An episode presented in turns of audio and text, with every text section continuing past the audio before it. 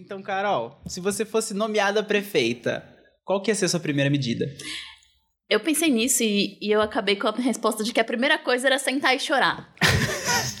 Porque eu acho que se você é eleito prefeito de São Paulo e você não senta e chora, não vai dar certo. Você tem que ser pelo menos um pouco humano. Daí eu fiquei pensando, tipo, o que eu faria como prefeito? Além de ter aquela crise de, tipo, eu absolutamente não sou qualificado para tomar essa decisão.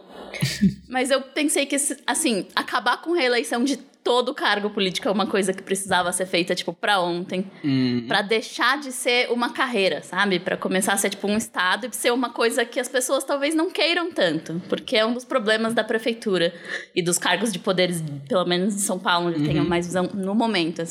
As pessoas querem muito, porque envolve muito dinheiro, muito poder, é uma cidade muito grande, te dá muito controle de muita coisa. Uhum. Se você, tipo, não pode mais reeleger nem prefeito um, um, a, a primeira reeleição, e o legislativo, que hoje em dia pode ad infinito, também não pode. Nossa. Olha, uma boa primeira medida. Você, oh, e a, é. você acaba de solucionar a democracia. É, exceto que quem decide isso são as pessoas que querem que isso continue, então não vai ser nunca votado.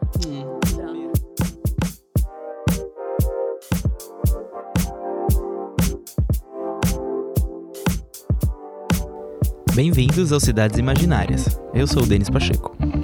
Nesse podcast eu converso com amigos sobre cidades fictícias, que são aqueles lugares onde se passam as histórias que a gente ama. A ideia aqui é imaginar como seria a vida nesse espaço inventado e teorizar sobre como ele afeta personagens e a gente, o público. Para conversar comigo hoje, eu convidei a Carol Scoponi. A Carol trabalha na Prefeitura de São Paulo. Além de ser minha vizinha, ela é minha amiga para falar de séries de ficção científica e fantasia. A gente se conheceu por causa de Doctor Who, e nossa amizade se mantém faz quatro Doctors. Não por acaso, a Carol é formada em cinema e sempre que ela fala sobre o assunto, ela dá uma aula. Nesse episódio, eu e ela falamos sobre a capital, da trilogia de livros e série de filmes Jogos Vorazes.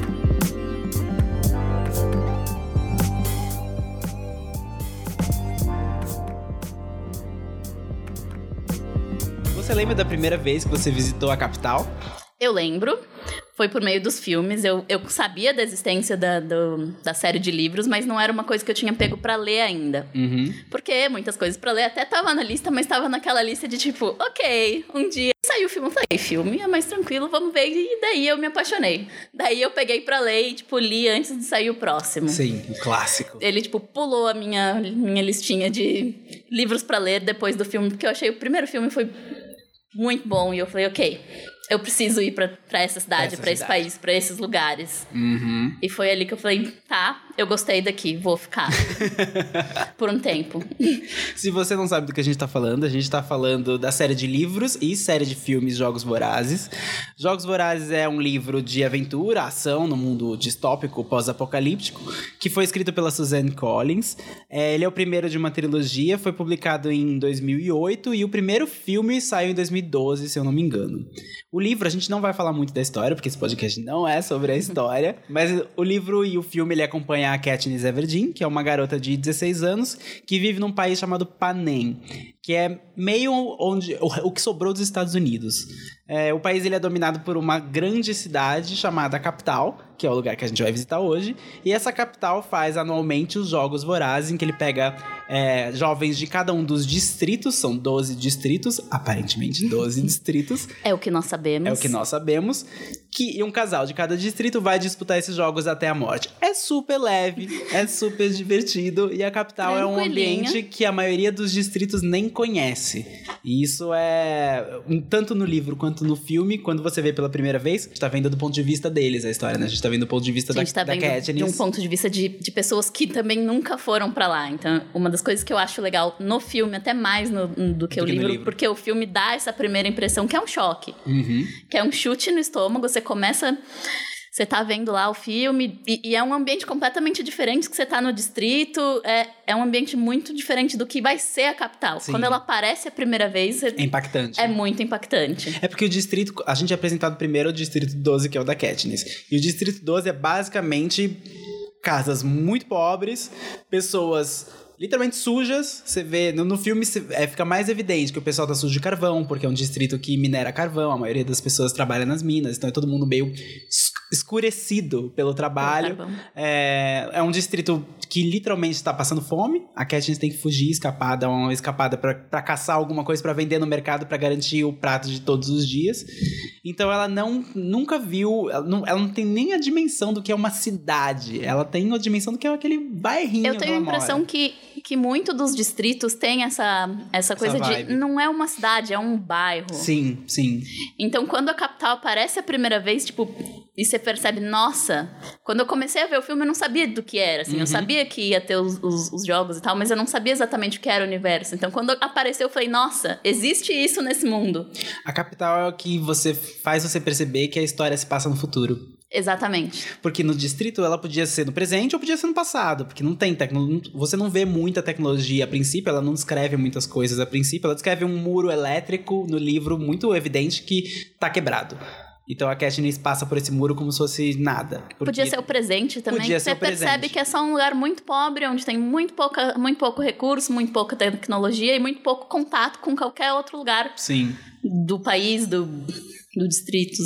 Quando a gente chega na capital, pelos olhos dos personagens, a coisa que mais, pelo menos, me impressionou não era nem a arquitetura, porque a gente tá acostumado a ver cidades bonitas, cidades bem construídas, e a cidade de, de- da capital, ela é meio Berlim, meio, ela é meio neoclássica, você vê... Ela, é- ela é o que eu considero uma, uma cidade planejada. Sim, ela que é uma ela tem dinheiro planejada. suficiente pra ter sido planejada pra ser uma cidade grande, que é o que a grande nas maioria das cidades grandes não são. Exato. Mas existem um outro lugar que consegue ser ainda no mundo. Uhum. E, e a capital é isso. Ela tem essa arquitetura que você percebe que ela, mesmo que não tenha sido planejada, ela Uhum. tem dinheiro suficiente pra falar, olha, a gente tá precisando disso agora. Sim. Então eles vão lá, destroem e arrumam. A capital me dá a impressão de ser construída como num jogo de SimCity.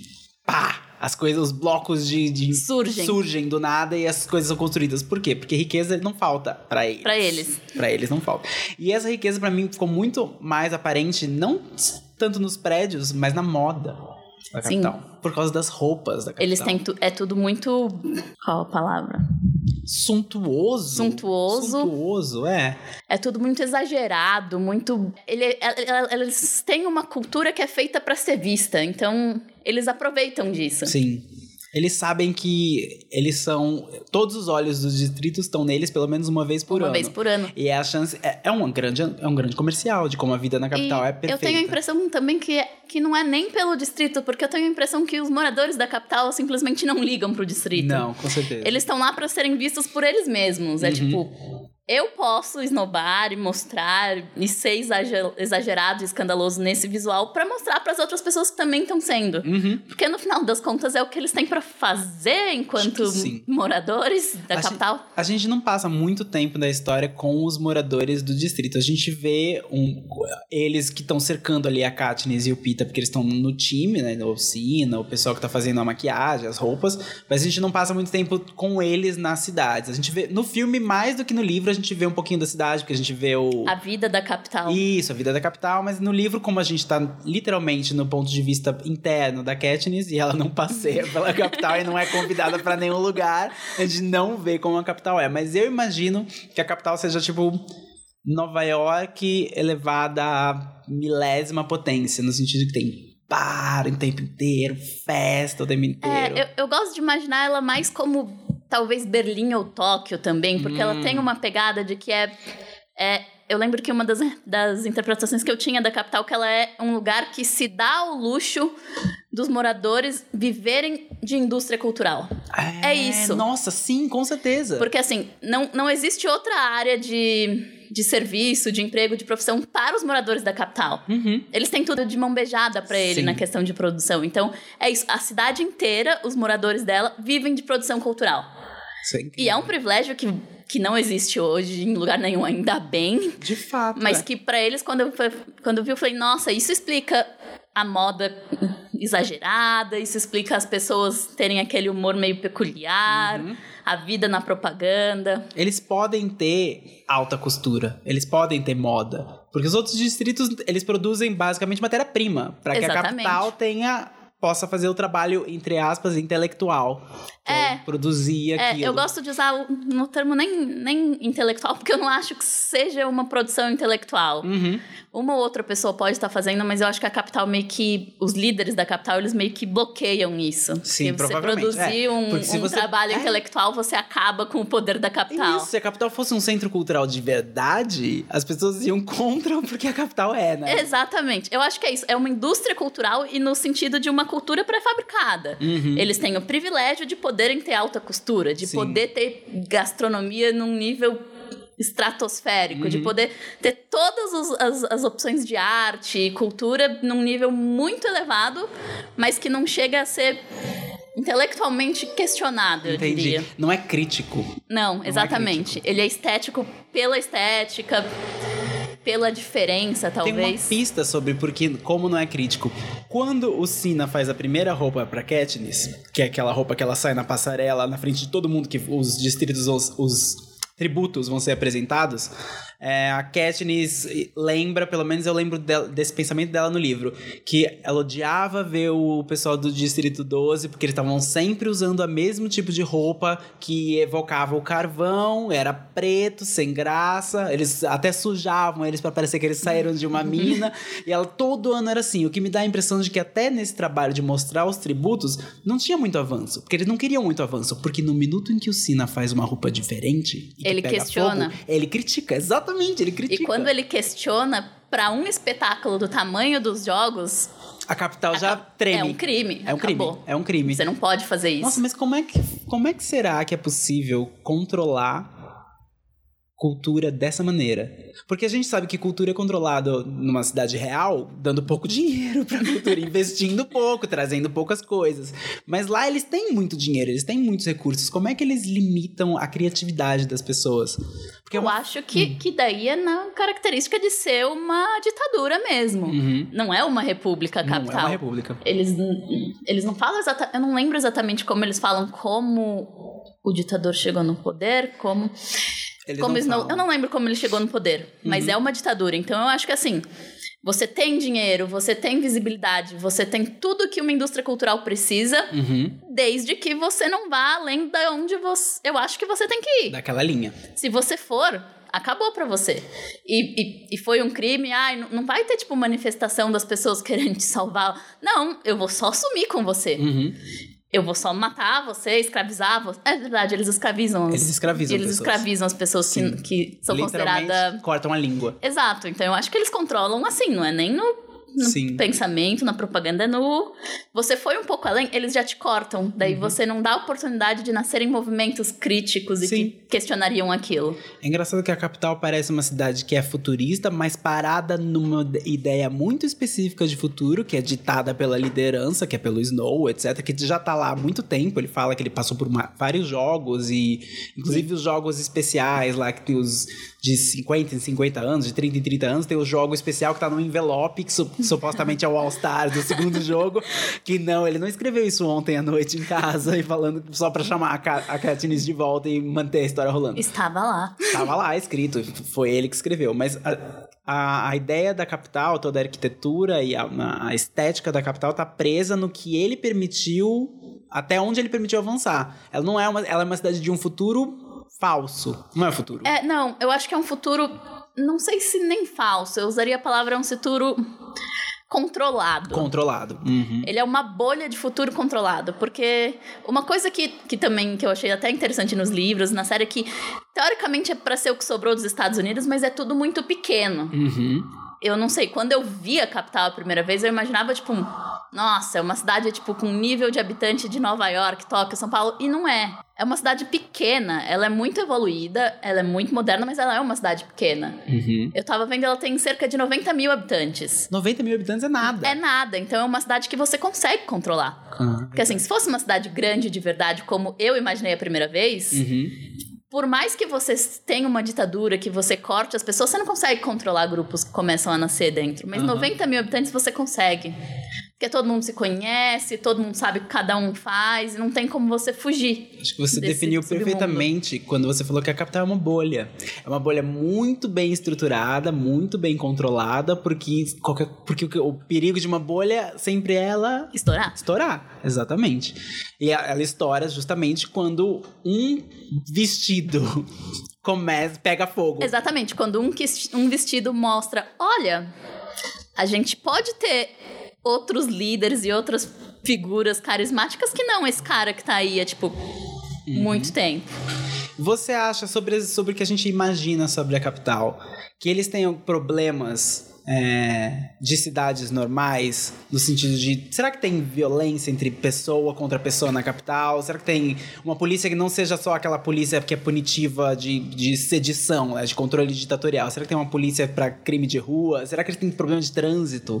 Trânsito não. Não. Assim, pro- problemas estruturais eu acho que não. Uhum. Problemas sociais eu diria que eles devem ter aquela coisa meio de jovem rico demais, sabe? Vai ter briga. É claro que vai ter briga na balada dos jovens super ricos. Uhum. Mas vai ter. Vai acontecer alguma coisa super grave a partir disso? Não. Não. Eles vão ficar bêbados, vão se bater, vão acordar já em casa, tá tudo bem, tá tranquilo. Ai, sei lá, quebrei o carro, ok, você tem outros. E na verdade eu acho que até eles ajudam a manter a capital controlada, porque é isso, você direciona essa raiva juvenil que poderia ir para outras coisas contra coisas menores. E eles fazem muito isso pela propaganda também, pelos próprios jogos. Eles pegam tudo que seria consideravelmente perigoso para acabar com essa bolha, eles jogam esses se- sentimentos na indústria cultural de Sim. propaganda, dos jogos, de moda, de tudo. É, tipo, marketing é o grande É o trabalho grande- da capital. E é o todo mundo grande ponto. Nossa, que pesadelo, todo mundo trabalha em agência. Nossa. Ah, Não, é que eu acho que é um lugar que não chega nem até agência. Não. Todo mundo é artista. ah falso artista, é, exatamente. Nossa Todo senhora. mundo é aquele artista que, tipo, não, mas a minha visão, e a minha visão estética puramente, porque não tem outro tipo de visão na capital. A gente chegou a uma distopia em que todo mundo é artista. Ah. Só que pra eles, eles amam. Só que pra eles, eles amam. Que daí eu acho que é uma coisa meio, meio Las Vegas, sabe? Ele- Uhum. Ela é feita pra te dopar de um jeito que uma vez lá, você entra naquilo e você fica. É muito estímulo visual. Por isso que a Certeza que, moda capital, é igual os, insana. os, os cassinos de Las Vegas, eles devem ter oxigênio sendo jogado para as pessoas ficarem sempre de boa, sempre tranquilas, sempre felizes. E a diversão delas é literalmente os, jo- os jogos anuais em que elas podem ver o que existe fora da bolha, porque são aquelas pessoas que não entram, porque eu imagino que também, como é uma cidade pequena, no sentido de ter uma população pequena, e são sempre as mesmas famílias, ver pelo menos duas pessoas, um casal de outros lugares que eles não conhecem é, nossa senhora. Que é uma coisa que também a gente não falou, mas que é importante na capital. As pessoas não saem. Elas não saem. Porque os distritos são sempre muito pobres, muito perigosos. E ninguém sai. Então, Uhum. tipo, não é uma realidade que a gente tenha no mundo, acho que hoje, em lugar nenhum. Não. E é uma realidade que deve influenciar muito em muita coisa. São pessoas que vão ficar ali dentro naquela bolha sempre, porque as opções de, de saída, de conhecer outras coisas deles, são sempre opções que elas têm medo, ou nojo, ou receio, ou qualquer outro tipo de. E isso vai contra a própria função da cidade, que é justamente de reunir pessoas, mas conectá-las com outros lugares, Exatamente. serem centros de conexão. As cidades começaram como centros comerciais, então você precisa ter coisas pra trocar. Eles não trocam, eles só recebem Eles só coisas. recebem. Eles são um centro de poder, não um centro de, de, de trocas. Sim, eles não trocam nada. Eles só recebem. Se você fosse pra capital, você acha que teria algum atrativo pra você que você iria querer conhecer? Não diga a arena dos jogos. Não, Arena dos Jogos não, por favor. Eu acho que ela deve ser. Se você conseguir ignorar como ela chega nesse ponto, ela deve ser uma cidade relativamente, tipo, legal de você conhecer no sentido de parque, assim. Sabe quando aquele sentimento de tipo, ai, quero ir pra Disney? Tipo uma Disney macabra. Exatamente. Tipo, até porque eu imagino que, sei lá, se existissem outros países no universo, pessoas de outros países cheguem a Panem pra ir pra capital, elas não vão saber de tudo o que acontece. Uhum. Elas vão chegar, é meio que isso, eu tô indo pra Disney, pra essa cidade super maravilhosa que tem essas esculturas e esses shows, e essas apresentações. Eu acho que esse seria o tipo de turismo, um turismo meio parque programado. Só que escondendo como eles chegam lá. Sim. Mas aí a gente também ia ter que saber como funciona a política no resto do mundo. E É. E coisa- eles nunca chegam lá. Uma coisa que a gente descobre sobre a capital, mais pro terceiro livro, pro terceiro e quarto filmes, é que a capital é uma arena. A capital tá Ela é toda inteira. armada. Ela é toda preparada pra enfrentar a resistência. Então ela tem armadilhas em todos os lugares, ela tem literalmente monstros saindo do, do, do subsolo, Bombas explodindo. bombas explodindo em todos os lugares. A Não, e, e eu acho que não é nem bomba, ela tem, tipo... Os jogos, eles têm várias artimanhas pra manter os jogadores na arena, né? E Uhum. é isso, eles põem essas artimanhas na capital e não avisam ninguém. Aham, Porque elas estão lá pra se precisar. se acontecer. Eu acho que na cabeça deles nunca precisaria. Mas eles têm tanto dinheiro e condições Poder. de fazer isso Sim. que não custa ter mais segurança. E quando você tem tanto poder, você tem a paranoia de perder o poder. Então, Imagina que o Exatamente. Snow tava sempre construindo um novo distrito embaixo de mísseis. E, na verdade, os jogos acabavam funcionando como um teste, né? Tipo, a gente tá testando isso aqui. A tecnologia militar, A gente exatamente. testa a tecnologia pra depois se proteger com ela pra se a gente precisar, num futuro improvável. É engraçado que a cidade, em vez de ser uma fortaleza que se protege do mundo exterior, ela tá preparada para atacar o mundo interior. E o, o, o palácio em que o Snow mora, pela impressão que eu tive vendo o, o visual da cidade, ele fica um pouco afastado do centro.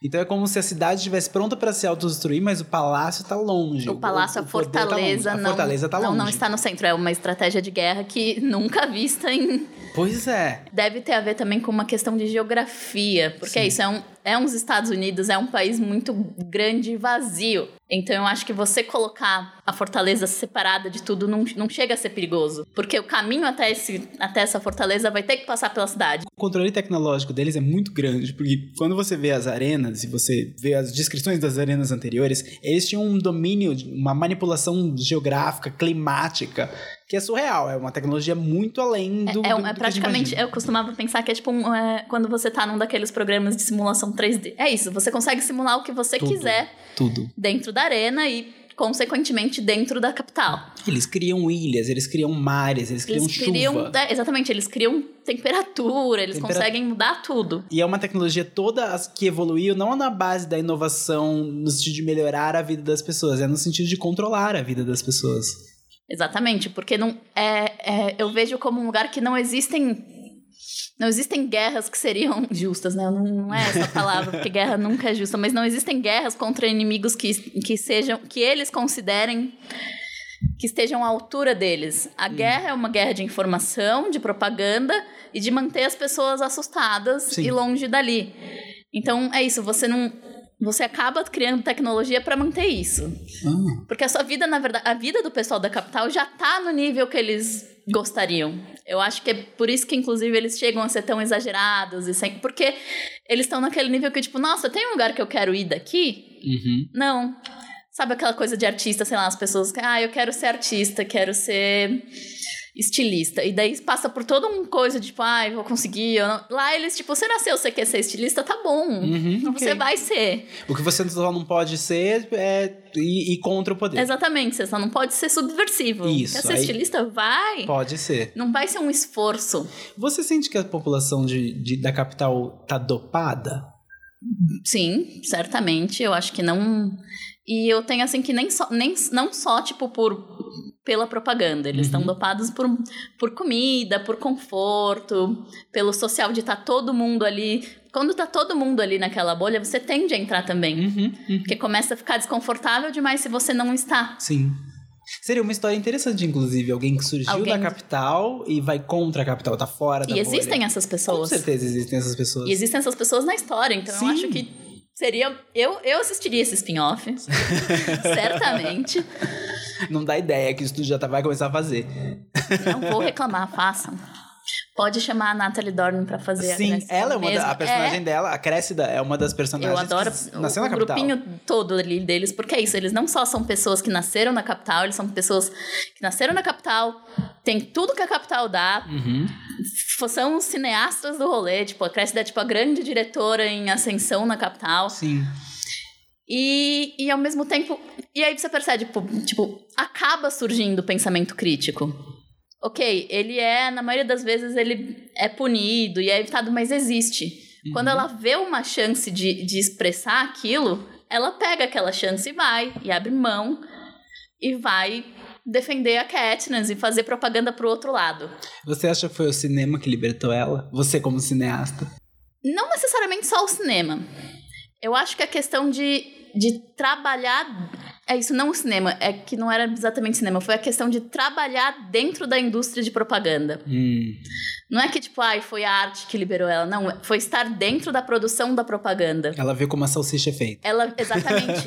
Porque por mais que você quer evitar as pessoas a terem um pensamento crítico, quando as pessoas que estão trabalhando com isso, você pega uma diretora e fala, ó, oh, você tem que filmar isso de maneira a você tá falando pra ela, ah, então você tem uma intenção em fazer isso. Você já tá criando um pensamento crítico. E não só ela, os próprios câmeras, os técnicos, é isso. Tipo, ah, você consegue dar um zoom naquela pessoa porque eu quero. E daí você começa a pensar o pensamento. Você começa a criar o pensamento crítico neles. Uhum. Então acho que não foi o cinema, foi estar dentro da indústria de propaganda. Entendi. Curiosamente, porque não é nenhuma indústria artística que a gente considera hoje. Eu não sou sociólogo, mas no pouco que eu entendo do que eu li sobre dialética, eu imagino que ela seja exatamente o resultado da dialética. São duas forças opostas e ela nasceu dentro de uma delas e ela cresceu para destruir o, o, o, o ambiente em que ela foi criada. Hum. É uma cidade, na verdade, cheia de ovos, prontos para chocar e eventualmente fazerem isso. Se a Katniss não fizesse isso, talvez habitantes fizessem isso. Habitantes? É que eu acho que vindo de habitantes era mais difícil. Uhum. Porque eu acho que seria cortado mais fácil. Uhum. E e eu acho que é toda a pegada que você precisava de um líder diferente. Uhum. Eu não vejo ninguém, por exemplo, eu gosto muito do pessoal da capital que se rebela, porque isso eles não se tornam, eles não se rebelam do tipo, ah, eu vou querer ser liderar o movimento. Não, eles se rebelam e eles entram como soldados do movimento. Sim. Tipo, em momento algum, quase nenhum dos, dos rebeldes tem alguma posição de destaque dentro da rebelião. Até porque eu acho que os cidadãos da capital que tomam consciência do que. Por, qual é o preço de se manter a capital, o luxo, as roupas, a comida. Que é a, basicamente a escravização. Colonização. A colonização de várias outras pessoas então, acho que a culpa que eles sentem é, é maior, é maior do que, a necessidade de, é, exatamente, do que a necessidade de revolução. Eles sentem uma culpa muito grande, então eles se alistam como soldados. Até porque eu tenho a impressão que se fosse uma coisa de ego, eles não chegariam a essa conclusão. Sim. Porque a capital tem toda a condição de você ter o seu ego alimentado dentro das regras dela. Então, uhum. se você conseguiu sair disso e tá questionando, é porque você não quer satisfazer esse ego. Uhum. E você percebe que, tipo, não tem porquê eu tentar ser um líder, porque existem pessoas que precisam mais dessa posição, funcionariam melhores nessa posição. Entendi.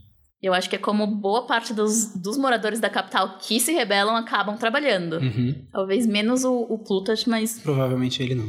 Ainda. E é isso. E eu acho isso legal, tipo, na história, no contexto, porque ele é essa pessoa que talvez queria ser um líder, mas. Mas se tornou uma pessoa que faz o discurso do livro. Exatamente. E o, e o universo meio que não deixa. Tipo, não a gente uhum. tem outro líder, não vai ser você. Até porque provavelmente na capital ele, ele, tem, ele deve ter um domínio da palavra, mas não necessariamente da crítica. Da ele, crítica. ele, não é o crítico, ele não. é a pessoa que manipula a palavra, porque a capital não te ensina a, a, a, pensar criticamente. É verdade. E também ele é, o, ele é o criador dos jogos, né? Ele tem uma questão de. Ele tem um, um conhecimento analítico de conseguir criar situações, não uhum. necessariamente participar e liderar elas. Uhum. Que é uma posição perigosa também. Bem perigosa. Né? Criadores dos jogos, eu acho que são as pessoas que estão em posição mais perigosa porque eles são criativos, eles têm que desenvolver jeitos de punir pessoas e fazer disso um espetáculo que mantém a capital entretida e os distritos assustados. Ao mesmo tempo, você não pode ir muito além porque você não pode criar um personagem mítico, que é foi o que aconteceu com a Katniss. Então é, tipo, é uma posição muito perigosa. É uma posição, é uma posição, é um trabalho que é muito difícil, que poucas pessoas devem conseguir fazer, uhum. mas que também é um trabalho que ele deve ser. Você, eu tenho a impressão que você é treinado para esse trabalho. Provavelmente. Você não pega qualquer pessoa para fazer esse trabalho não. também. Então eu acho que são pessoas. Eles, eles não explicam exatamente como funciona o poder na capital, mas uhum. eu imagino que é, eles são treinados, tipo, e as pessoas que entram entram já sabendo o que vão fazer. Como uma cidade ditatorial, as funções importantes com certeza são todas bem orquestradas, bem selecionadas. Eu tenho uma pergunta que eu sempre faço para todo mundo nesse podcast e eu acho que a capital talvez seja uma das mais difíceis de responder. Mas o que, que a gente poderia trazer da capital para nossa cidade? É, então, a pegada da capital, assim, dava para trazer muita coisa se eu pudesse trazer só a coisa, não, co não como ela foi fundada. Em teoria, a gente consegue fazer isso. Então, Então, se, se dá pra pegar tecnologia, possível- por assim, exemplo. Não, dá pra pegar tecnologia, eu acho que o senso de moda, até, tipo, Uhum. dá pra pegar muitas coisas, mas eu acho que eles têm uma pegada que eles têm, tipo. Eles aceitam o diferente muito fácil. É.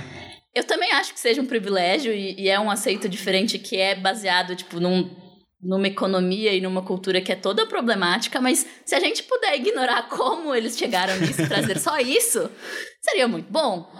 Porque na capital é isso, você pode ser o que você quiser, desde que não revolucionário. É, exato. Exatamente. Então, se a gente conseguisse trazer isso, seria legal, mas, mas ainda é uma questão de. A capital não tem características positivas que não sejam baseadas em exploração Sim. completa. Então, não, não tem como você trazer muitas coisas sem, sem se sentir culpada. Eu acho que isso que você falou de eles aceitam diferente também é uma marca de grandes cidades, grandes centros urbanos. Você, todo mundo sempre fala que, tipo, ah, pessoas que vêm do interior, e eu já falei disso num outro podcast, falando sobre uma Nova York do futuro. Tipo, você, você vem do interior para uma grande cidade, aqui você sente que você pode. Eu, como não sou de São Paulo, então aqui você sente que você pode se vestir como você quiser, que ninguém te nota na rua, você pode ir onde você quiser, que ninguém tá te monitorando. A capital tem uma população pequena e um falso senso de que você pode ser quem você é, quem você quiser. Mas quando chega uma pessoa que, que é de fato diferente, uma pessoa de outro distrito, ela sente essa liberdade. Os habitantes não sentem isso, ela sente. Ela sente, porque pra ela ela nunca teve isso. Sim. E eu acho que eu não sei. Eu sou de São Paulo, sempre morei assim. Pra mim, eu sempre tive isso como algo meio padrão. Mas eu acho que em, na capital, em várias coisas, você percebe como, na verdade, isso é um super privilégio. Você Uhum. Super. um lugar que permite você ser diferente em vários pontos. E é um super privilégio que, como na capital, às vezes ele é baseado em muita coisa muito errada. tipo, a gente não chega no nível de capital, mas você pega, tipo, ai, São Paulo é assim, por, porque São Paulo tem mais dinheiro, São Paulo tem mais dinheiro, porque, porque São Paulo explorou o resto do país Exatamente. por anos. Não que a história da capital seja tão diferente do resto das outras grandes cidades do mundo. É. Eu- gosto exatamente. Muito de falar de, de como as cidades europeias são muitas assim. São. Porque você vai, tipo, sei lá, Berlim até que não, que Berlim eles têm uma pegada que eles respeitam a história porque eles já fizeram muita bosta. Mas É. você vai pra Espanha, a Espanha, tipo, basicamente fabrica tudo de novo. A cidade é linda. Uhum. Todas as coisas horríveis que aconteceram foi quebrada e reconstruída. Uhum. Daí você vai pra Barcelona e fala, ai, que lindo essa cidade montada pelo Gaudí. É, é, montada pelo Gaudí quando eles tinham dinheiro, porque eles estavam fazendo um genocídio na América Latina inteira. Uhum. É isso, sabe? Tipo, as casas de Barcelona são feitas pelo Gaudí. As casas, não eram tipo os presos, as casas das pessoas. E como as pessoas tinham dinheiro pra chamar um cara desse pra fazer a casa dela? Elas estavam colonizando Meio meta- mundo. um meio mundo e explorando civilizações inteiras. E até hoje, alguns dos grandes atrativos sei lá, de Paris, por exemplo, é um museu cheio de coisas que eles tiraram de, outros, outros lugares, países, e outras culturas. Então, não é como se a história da capital fosse muito, Muito diferente, das grandes É um cidades. exagero, mas, mas toda grande cidade. Na verdade, eu considero todo grande centro turístico, assim. Uhum. Sim. Não necessariamente grandes cidades, que a gente tem cidades, sei lá, cidades do México, Sim. cidades muito grandes que não são a capital. Uhum. Todo grande centro turístico de país desenvolvido é meio que isso. Então você vi- ouviu aqui primeiro, na próxima viagem que você fizer, fique de olho. Desculpa, gente, eu estraguei a viagem de vocês, talvez, mas fique de olho, é importante. olho, Algumas é cidades vão, vão, vão deixar isso claro, nem todas, então. Ou fique atento para o respeito à diferença, que a gente falou que é a coisa mel- que é a É. melhor coisa que a capital tem a oferecer, é o que a gente traria para nossa cidade. Sim. Sem trazer as. Mas como elas- chegaram nisso, é. enormes. Carol, foi ótimo e perturbador ir pra capital com É você. sempre perturbador ir pra capital, né? Mas eu gostei bastante. Eu gostei bastante também.